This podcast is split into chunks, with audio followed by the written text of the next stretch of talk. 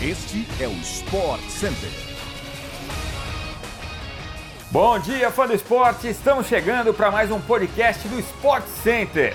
Vamos lá com as melhores informações do esporte. Eu sou o Edu Elias e não se esqueça de nos seguir no seu agregador favorito de podcasts. Nossos programas vão ao ar de segunda a sexta-feira às seis da manhã, além daquela edição extra, sextas-feiras à tarde. O Sport Center também está ao vivo pela ESPN no Star Plus, todos os dias, hoje em três edições, 11 da manhã, 8 da noite e 11 e meia. Eu tô nessa com o Elton Serra.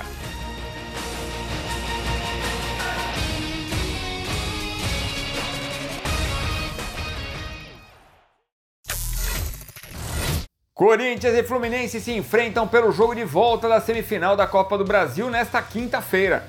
A preparação dos clubes se encerrou nesta quarta e uma vitória simples classifica o vencedor. O jogo da ida terminou empatado, né? 2 a 2. O técnico Vitor Pereira contou com dois retornos da seleção brasileira sub-20. O zagueiro Robert Renan e o atacante Giovani, os dois estavam disputando um torneio no Uruguai. Além deles, dois atletas deixaram o departamento médico e foram integrados às atividades do dia. O zagueiro Raul Gustavo, recuperado de uma torção no tornozelo, e o lateral direito Rafael Ramos, que vinha tratando um problema muscular. O português foi absolvido nesta terça em julgamento no STJD pela acusação de injúria racial que o jogador Edenilson do Inter fazia contra ele. Renato Augusto e Fagner, que devem ser titulares contra o Flu, treinaram normalmente. Tendo em vista as últimas escalações do Corinthians, Vitor Pereira deve mandar o seguinte time a campo contra o Fluminense: Cássio, Fagner, Gil Balbuena e Fábio Santos, Fausto Vera, Duqueiroz e Renato Augusto. Na frente, Gustavo Mosquito, Roger Guedes e Yuri Alberto. O Fluminense desembarcou na tarde desta quarta-feira em São Paulo para o duelo decisivo da semifinal da Copa do Brasil. A viagem desde o Rio foi tranquila e não há surpresa entre os jogadores relacionados pelo técnico Fernando Diniz.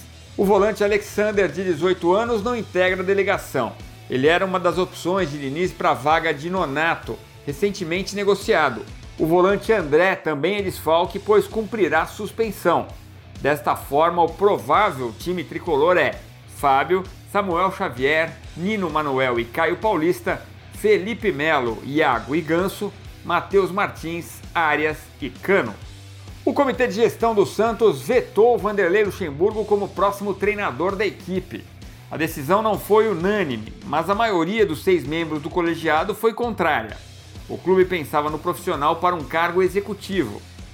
Nos últimos dias, as conversas entre o Peixe e o técnico avançaram. Empolgado com a possibilidade de retornar ao Peixe, Luxemburgo apresentou ao presidente Andrés Rueda um projeto a ideia era ser técnico até o fim da temporada, comandando também o departamento de futebol. O Peixe não tem um executivo de futebol desde a saída de Newton Drummond, o Chumbinho, em 18 de agosto. O presidente Andrés Rueda assumiu a função e passou a trabalhar diariamente no CT Rei Pelé. Recentemente, em palestra na Brasil Futebol Expo em São Paulo, Luxemburgo afirmou que gostaria de voltar a trabalhar no futebol depois de se frustrar com a política. Com a decisão, o clube refaz a rota nos bastidores e, antes de definir a contratação do substituto de Lisca no comando técnico, vai atrás de um executivo de futebol. Assim, o interino Orlando Ribeiro pode ficar mais tempo do que o esperado na equipe principal. Nos próximos dias, a diretoria vai analisar informações de mercado, mapear possíveis nomes e realizar entrevistas com os candidatos ao cargo de executivo antes de voltar a buscar um treinador. A tarde de Champions League na Europa contou mais uma vez com o brilho dos brasileiros. Não foi fácil como se imaginava, mas o PSG conseguiu manter 100% de aproveitamento na Champions League. Nesta quarta, a equipe francesa saiu atrás e teve de buscar uma vitória 3 a 1 de virada sobre o Maccabi Haifa em Israel. Depois de sair atrás no placar, Mbappé e Messi marcaram uma vez cada um e colocaram o clube francês em vantagem. Aí nos minutos finais, Verratti deu um lançamento espetacular para Neymar, que dominou na coxa, deixou a marcação para trás e fuzilou para fechar a conta em Haifa. O Real Madrid teve grandes dificuldades para vazar a defesa do RB Leipzig, mas venceu 2 a 0 pela Champions League, aliás, o que costuma acontecer com o Real. A partida válida pela segunda rodada do Grupo F foi realizada no estádio Santiago Bernabéu em Madrid. Os gols foram marcados por Valverde, depois de bela jogada do Vinícius Júnior e Asensio. O placar foi aberto aos 34 minutos. Vini Júnior dançou para cima do Henriks, driblou o marcador e deu belo passe para a área. Rodrigo fez ainda um corta-luz e a bola sobrou para o Valverde, que passou pela marcação e chutou de pé esquerdo, sem chances para Gulaxi.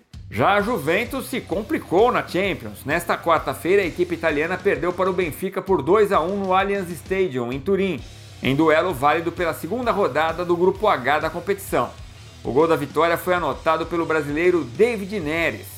Aos 9 da segunda etapa, o atacante revelado pelo São Paulo aproveitou o rebote do goleiro Perim e emendou um belo chute de esquerda para resolver o confronto.